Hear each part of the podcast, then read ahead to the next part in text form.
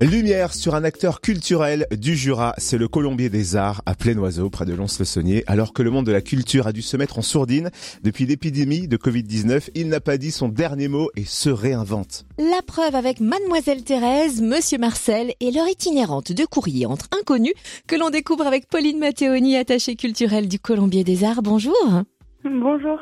Alors Pauline, au Colombier des Arts, on continue de laisser infuser la culture et l'art, mais comment en cette période si délicate? Eh ben, comme vous le disiez tout à l'heure, on essaye effectivement de se réinventer et d'organiser des nouvelles formules euh, de culture et d'art.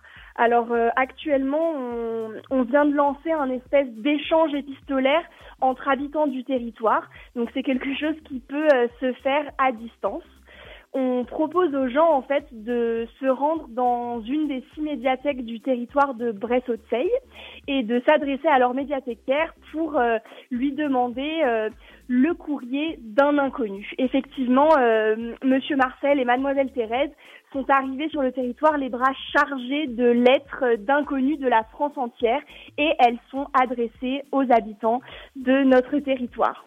On peut rappeler où sont installées ces boîtes aux lettres et pour récupérer ce courrier?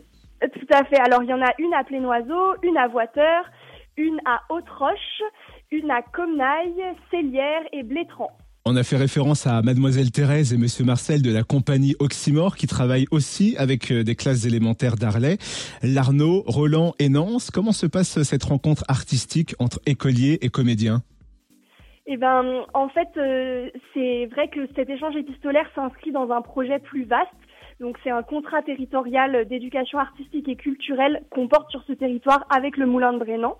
Et du coup, cette compagnie va travailler vraiment avec différents publics, donc notamment ces écoles, avec qui elle va aussi essayer de, de redonner vie à l'écriture, à l'échange épistolaire, donc à travers des jeux d'écriture, mais aussi des jeux de théâtre, d'expression, de confiance en soi. Merci beaucoup, Pauline Matteoni, attachée culturelle du Colombier des Arts à Oiseau dans le Jura. Pour en savoir plus, rendez-vous sur le Facebook Le Colombier des Arts ou sur le site lecolombierdesarts.fr.